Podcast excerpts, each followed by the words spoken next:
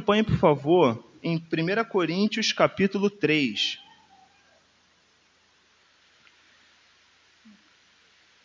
O texto no qual nós vamos nos concentrar essa noite é 1 Coríntios 3, do 10 ao 23. 1 Coríntios 3, do 10 ao 23.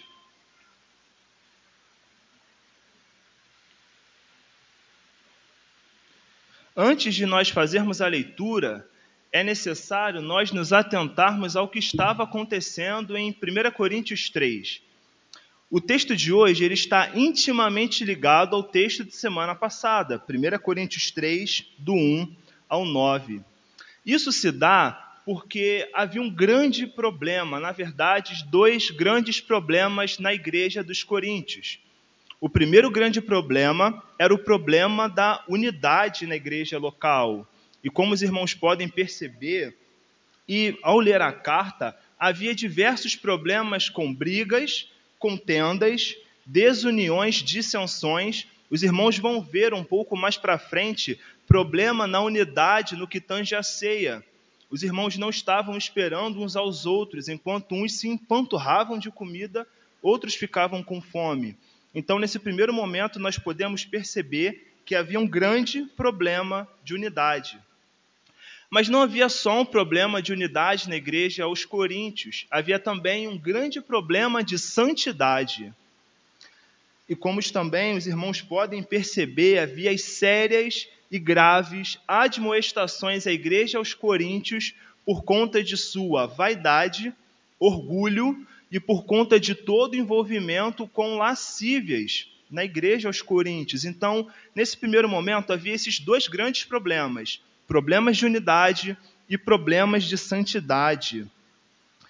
E nesse momento, o que Paulo vai argumentar, em primeira instância, é contra o problema da unidade que havia na igreja aos Coríntios.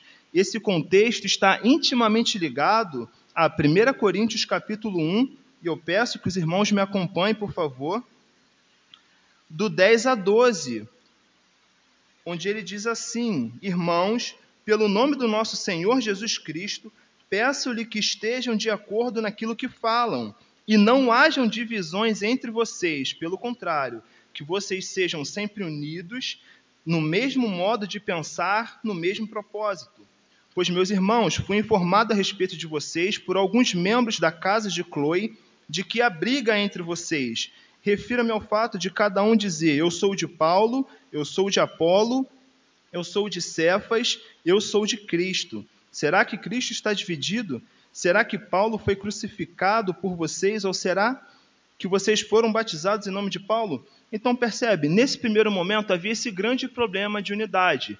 Pessoas construindo igreja ao redor de uma personalidade pessoas que não tinham senso de união, não tinham senso de mutualidade e estavam construindo igrejas ao redor de personalidades, de homens de Deus. E por outro lado, a própria igreja aos Coríntios olhava para as suas lideranças de maneira distorcida. Elas olhavam para a sua liderança, para as suas lideranças, melhor dizendo, fazendo comparativos completamente indevidos elas olhavam para Paulo e toda a bagagem missionária de Paulo e o reputavam, o consideravam como superior às outras lideranças, Apolos, Cefas e outros. Enquanto outros olhavam para Cefas e diziam: Nossa, Cefas foi escolhido pelo próprio Senhor em pessoa, e também o reputavam como superior a Paulo e Apolo, enquanto outros olhavam o requinte retórico de Apolo e toda a sua erudição e com grande poder Apolo falava e o consideravam e o considerava maior que Cefas e Paulo, fazendo comparações indevidas e nós jamais devemos fazer isso. Nesse primeiro momento é importante nós nos atentarmos. Não devemos comparar lideranças.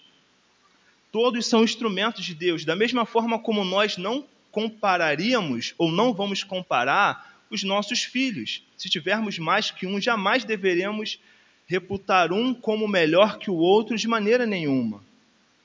E Paulo vai combater esse problema liderança com o seguinte argumento: cada um tem a sua função. E a eficácia da função, ela vem do próprio Senhor. A eficácia da função vem do próprio Deus. Isso vai ficar claro à medida que nós lermos o versículo 9.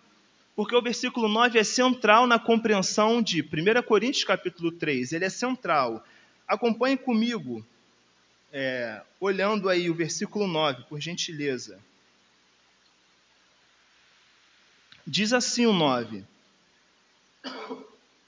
Porque vocês, pois, porque nós somos cooperadores de Deus e vocês são lavouras de Deus e edifício de Deus. Porque eu digo que o 9 é central na compreensão de 1 Coríntios 3 e porque nós precisamos dar esse passo atrás para dar outros à frente. Se os irmãos repararem, do versículo 6 ao versículo 8, está é, completamente envolto a verbos relacionados à agricultura, relacionando assim com termos lavouras de Deus.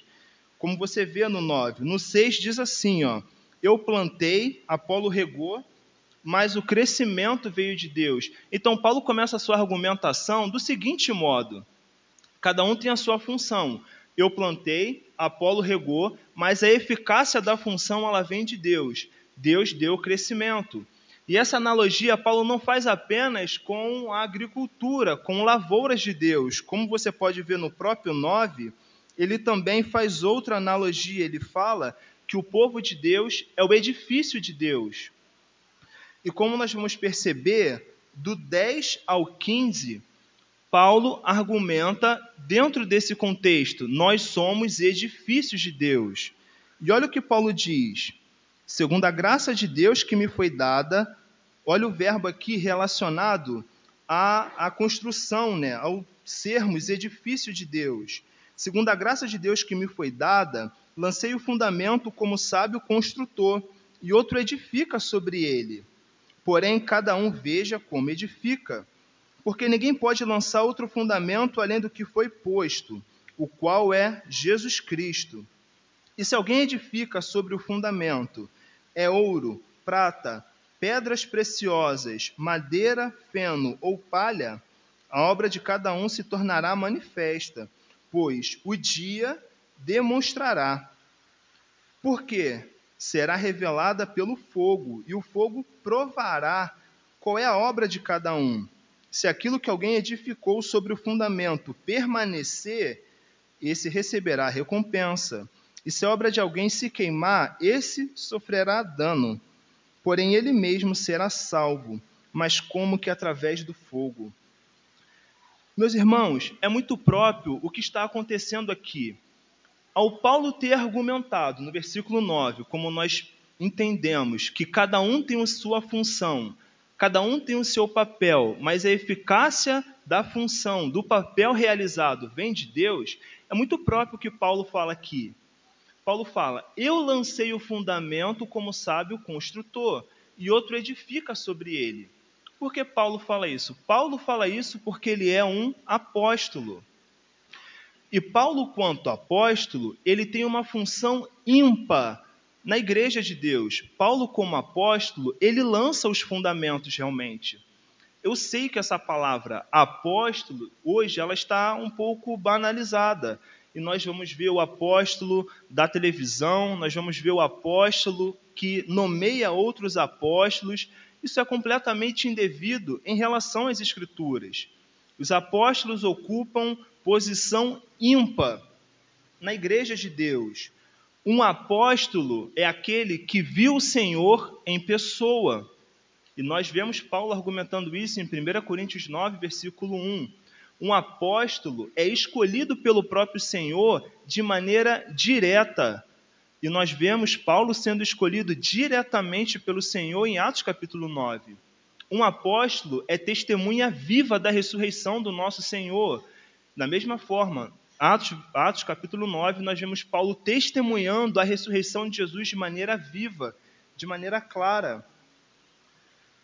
Paulo, quanto apóstolos, e os outros também apóstolos, realizavam diversos milagres e prodígios e maravilhas. Paulo, quanto apóstolo, ele ocupava a posição ímpar, ele ocupava a posição realmente de lançar os fundamentos na igreja. Vão comigo, por favor, até Atos capítulo 2, 42, que essa ideia do apostolado vai ficar um pouco mais clara.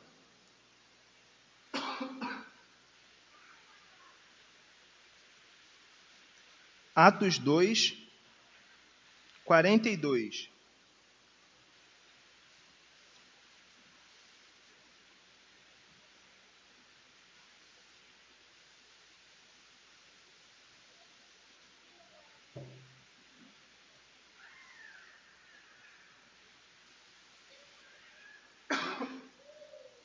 Olha o que está escrito.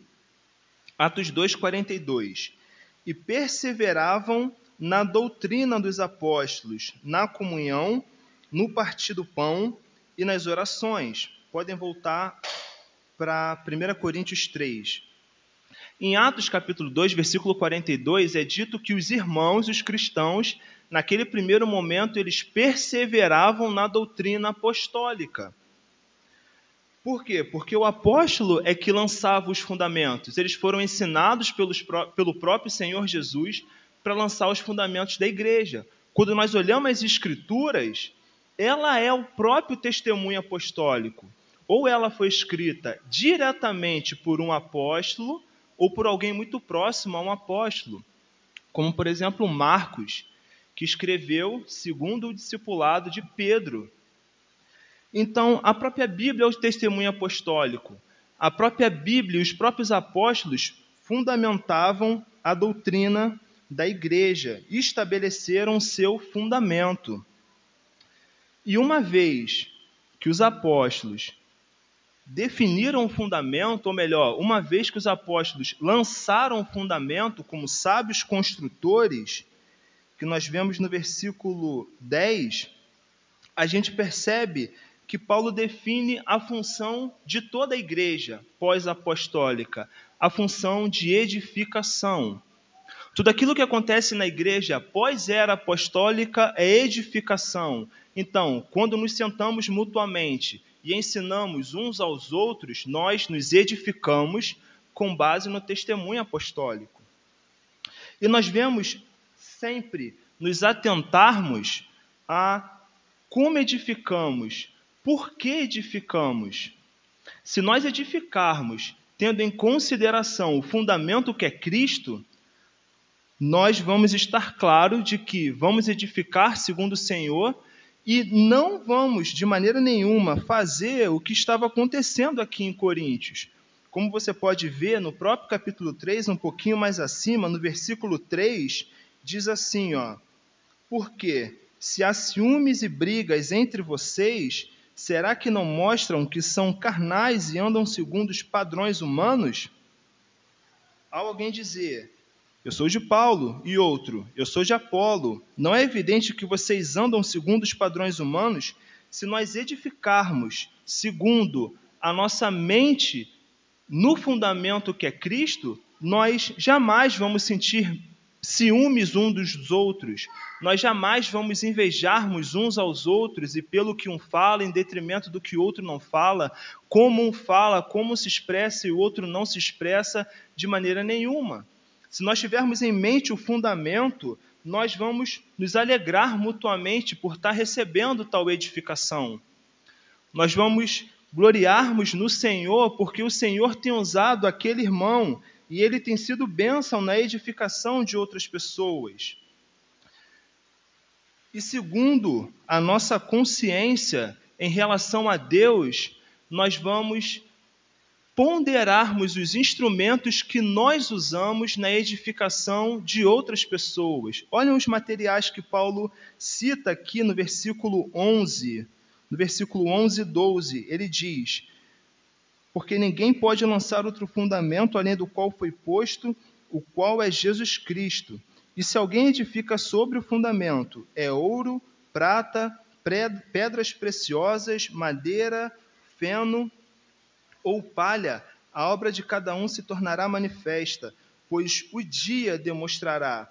Nós devemos prestar atenção em quais tipos de materiais nós temos usado nessa mútua edificação apesar do texto, em primeira instância, ser dirigido aos líderes da igreja, a liderança teológica, aqueles que instruíam o povo formalmente, esse texto é aplicado a todos nós, que nos edificamos mutuamente.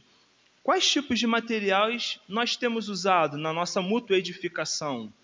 Será que nós temos construído uma bela casa adornada para o Senhor com pedras preciosas, madeira, prata, melhor dizendo, e ouro? Ou temos usado madeira, feno, instrumentos de pouco valor? Essa é uma advertência que Paulo faz a nós. Paulo pede para nos atentarmos, porque tudo ficará patente no dia, no grande dia, como você pode ver no finalzinho do versículo 13. O dia demonstrará, porque será revelada pelo fogo, e o fogo prova qualquer obra, e a obra de cada um. Se aquilo que temos construído, se for verdadeiro e legítimo, se tiver harmonia ou consonância com o testemunho apostólico, certamente a nossa obra permanecerá de pé. Mas se aquilo que temos construído for de pouco valor, se o que temos construído for algo até mesmo errôneo, a nossa obra não ficará de pé e a nossa toda a nossa obra será queimada. Mas como aquilo que fazemos uns em relação aos, aos outros não se constituem em obras de salvação ou obras para a salvação, ainda que tudo seja perdido, nós seremos salvos, como que através do fogo. Spurgeon, ao comentar sobre esse capítulo, ele vai nos dizer que Paulo cria uma alusão aqui a um homem que sai de uma casa, da sua própria casa, pegando fogo onde tudo é perdido, toda a sua obra é perdida, toda a sua labuta é perdida, ainda que ele seja salvo. E nisso nós vemos a misericórdia de Deus destinada a nós, apesar dos nossos erros. Se o que temos construído for algo de pouco valor e até mesmo errôneo, o Senhor terá misericórdia de nós. Certamente terá misericórdia de nós, mas o texto avança na compreensão e eu peço que os irmãos me acompanhem no 16 e 17.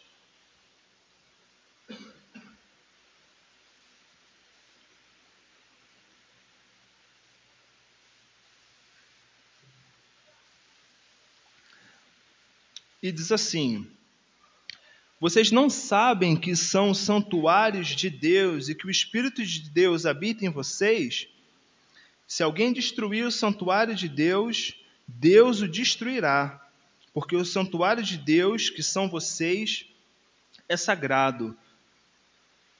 Primeiro, Paulo se dirige aos mestres daquela igreja e ele diz para que eles prestem atenção em como edificam. Agora, Paulo está se dirigindo à própria igreja. Paulo está se dirigindo a nós, de maneira geral, a todos nós que somos edificados. E o argumento de Paulo vai na direção de uma exortação à pureza. Olha o que Paulo diz: o santuário de Deus, que são vocês, é sagrado. Devemos sempre prestar atenção em como recebemos essa edificação e nos atentarmos a tirar o máximo proveito possível para nossa edificação, para nossa construção. E se, por um lado, no versículo 14 e 15, Paulo diz que aquele que, que edificar de maneira errônea será salvo como que através do fogo. Nesses versículos 16 e 17, Paulo é um pouco mais incisivo. Paulo se dirige a dois grupos. Os primeiros daqueles que firmes no fundamento apostólico, por alguma razão erram ou, ou falam de maneira indevida, de maneira imprópria, ensinam errado. Eles serão salvos como que através do fogo. Mas no versículo 17 há uma ênfase um pouco mais severa. Ele diz: Se alguém destruir o santuário de Deus, Deus o destruirá. Há dois públicos aqui, há dois grupos nos quais Paulo aponta, Paulo exorta e ele exorta para que nós fiquemos realmente atentos. E concluindo o texto, Paulo conclui do 18 ao 23 em duas partes. Se os irmãos puderem me acompanhar, no versículo 18, essas duas partes se constituem na, na seguinte estrutura: ninguém se pararã, pararã. No versículo 18, Paulo diz a primeira parte da conclusão. Ele diz assim: Ninguém, que ninguém engane a si mesmo. Se algum de vocês pensa que é sábio neste mundo, faça-se louco para se tornar sábio. Porque a sabedoria deste mundo é loucura diante de Deus, pois está escrito: Ele apanha os sábios na sua própria estutícia. E também, o Senhor conhece o pensamento dos sábios e sabe que são pensamentos vãos. A segunda metade da, da conclusão de Paulo é da seguinte forma: Portanto, ninguém se glorie nos homens, porque tudo é de vocês.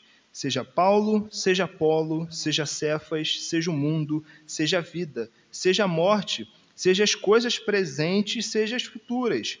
Tudo é de vocês e vocês são de Cristo e Cristo de Deus. Como os irmãos podem reparar, no 18 e no 21, essa estrutura, que acaba se perdendo um pouco na tradução, ninguém se, ela se repete. No 18, a estrutura fica que ninguém engane a si mesmo, e na 21, no versículo 21 diz: "Portanto, ninguém se glorie nos homens".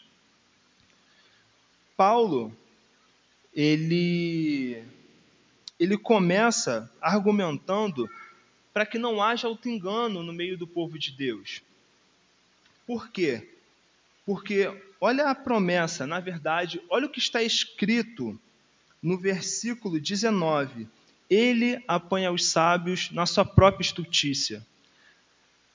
E também, o Senhor conhece o pensamento dos sábios e sabe que são pensamentos vãos. Quando Paulo coloca a seguinte sentença de que ele apanha os sábios na própria estutícia dele, me lembra muito uma ilustração do rei Midas. Não sei se os irmãos conhecem esse mito grego, o mito do rei Midas. Esse mito diz o seguinte: que havia um rei muito ambicioso e muito ganancioso, o rei Midas. E esse rei recebeu muito bem o amigo de Dionísio, e o nome do seu amigo era Sileno. Ao Midas receber Sileno na sua casa, ele dá uma grande festa, com grandes banquetes, com grande, grande fartura de bebidas. E Dionísio, ao ter seu amigo tão bem recebido, ele se vira ao rei Midas e pergunta: Midas, me peça o que você quiser, o que você quiser em absoluto, e eu vou te conceder. E Dionísio era alguém muito poderoso que poderia conceder esse pedido. E Midas, muito ambicioso, muito ganancioso, ele escolhe tudo que eu tocar, eu quero que vire ouro. Esse é o pedido de Midas, segundo a sua própria sabedoria. E o que é que acontece? É... E, é concedido dessa forma.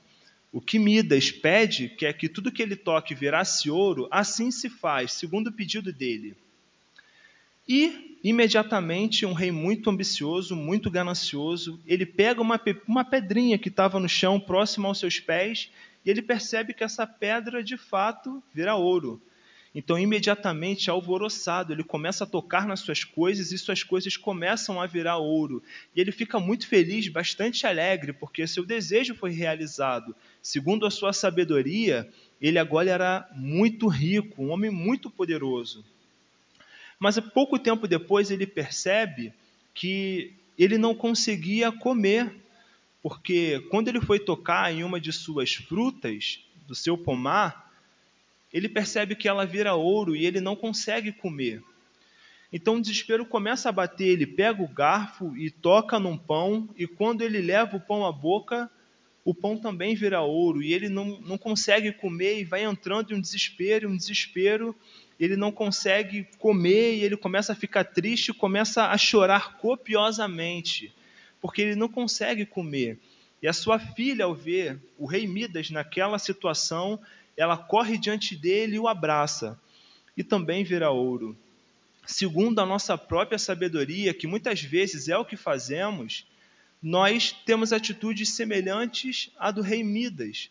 Não consultamos ao Senhor na escolha de nada, nós fazemos as nossas coisas pela nossa própria sabedoria, pela nossa própria estultícia e somos pegos por elas próprias.